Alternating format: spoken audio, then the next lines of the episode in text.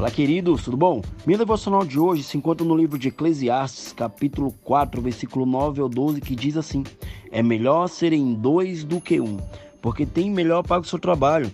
Porque se um cair, o outro levanta o seu companheiro. Mas ai do que estiver só, pois caindo não haverá outro que o levante. E se alguém quiser prevalecer contra um, os dois lhe resistirão, e o cordão de três dobras não se quebra tão depressa. Ou seja, gente, o que esse versículo me ensina é que muitas vezes é melhor ser dois do que um. Ou seja, quando um cair, o outro está ali para fazer com que ele venha se animar, né? A vida não é tão fácil como parece e exige diferentes preços que inevitavelmente, gente, temos que pagar. Um deles é não deixar de viver as emoções, tanto as boas quanto as ruins, com as quais muitas vezes é difícil nos relacionarmos. As emoções ruins, gente, não são tão boas assim, né? A palavra já fala, ruim.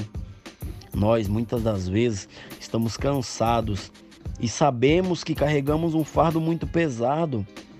Ou seja, apesar de aparentemente não exista nada sobre o seu corpo que o comprove, muitas vezes você está com peso, mas você não enxerga aquilo.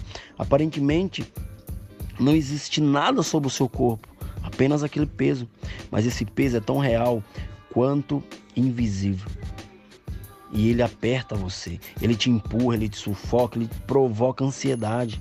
Às vezes falta até o ar nos seus pulmões e você sente que o tempo vai embora, enquanto você continua ali tentando escapar do que te atormenta. Alguns fardos, gente, precisam ser compartilhados. Um exemplo, quando descobrimos que alguém está doente, oramos por essa pessoa. E isso acontece para que venhamos nos ajudar. Isso acontece para que a pessoa venha ser amada, a pessoa venha é, estar tirando aquele fardo da doença, entregando nas mãos de Deus. Os amigos de Neemias compartilharam seus fardos com o próprio Neemias. E o resultado disso foi a reconstrução dos muros de Jerusalém. Não carregue esse fardo sozinho.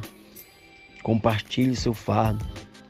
Se tem pecado em oculto, chama teu líder, chama teu pastor, que ele vai resolver. Fardo compartilhado se torna mais leve. Amém? Pai, em nome de Jesus, coloco essa mensagem nas tuas mãos e que pessoas que vão ouvir essa mensagem, Pai, venha a ser curada, venha a ser tocada, Pai. E que o Senhor venha, Pai, mover o sobrenatural sobre as vidas deles. Eu te agradeço por mais essa devocional, Pai. Tua palavra fala que ainda que a figueira não floresça, não haja frutos na vide, eu me alegrarei no Deus da minha salvação. Amém, gente? Que Deus abençoe.